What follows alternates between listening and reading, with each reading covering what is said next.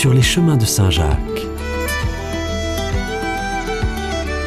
Une chronique proposée par Sébastien Pénary avec l'Agence des chemins de Compostelle. Bonjour. La Via Podiensis, en ses premières étapes, fut un temps appelé le chemin Oursel. Ce chemin-là menait du Puy à Nasbinal, soit un périple d'une petite semaine, à travers le Velay, le Gévaudan, la Margerie des l'Aubrac. C'étaient des régions que Raymond Oursel avait assidûment arpentées. Archiviste de son métier, il fut l'un des défricheurs des chemins de Compostelle.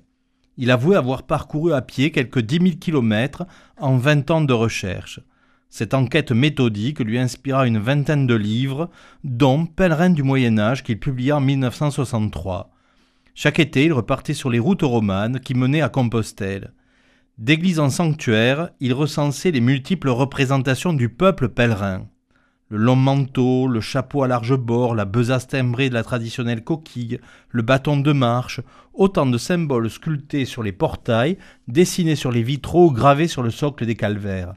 Saint Jacques ainsi que tous les saints révérés par les pèlerins étaient devenus pour lui des familiers. Il connaissait leurs dons de thaumaturge et avait dénombré leurs ossements au hasard des reliquaires. Raymond Roussel ne partait pas à l'aventure. Il avait dans ses bagages un guide datant du XIIe siècle attribué à un certain Emery Picot. Le chapitre premier du guide décrit les quatre grandes routes françaises qui, s'enfonçant en biseau vers le sud-ouest de la France, drainent les pèlerins vers les Pyrénées et les conduisent en Espagne.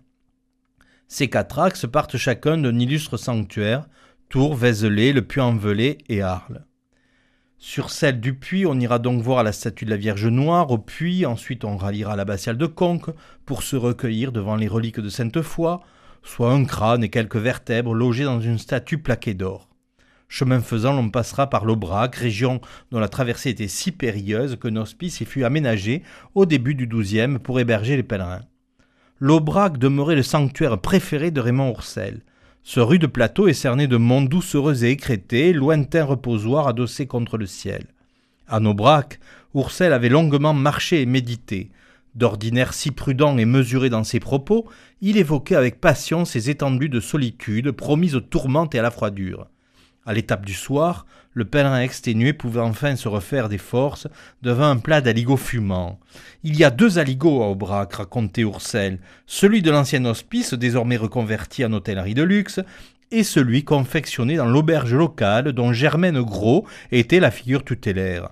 Entre ces deux aligots, on devinait où allait sa préférence, et Oursel laissait entrevoir que le pèlerinage était à deux vitesses. Les riches et les pauvres peuvent toujours suivre le même chemin, ils ne partagent pas les mêmes auberges.